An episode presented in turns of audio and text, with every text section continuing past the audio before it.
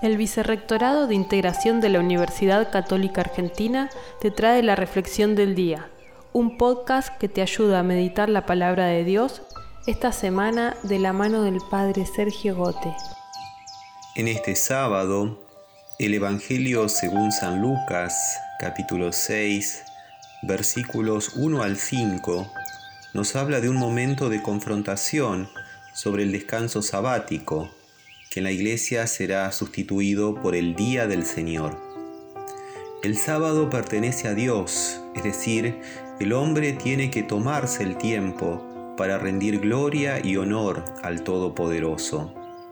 Como ha escrito San Juan Pablo II, el descanso es una cosa sagrada y ocasión para tomar conciencia de que todo es obra de Dios. Pidamos al Señor su paz y vivir este fin de semana en su presencia.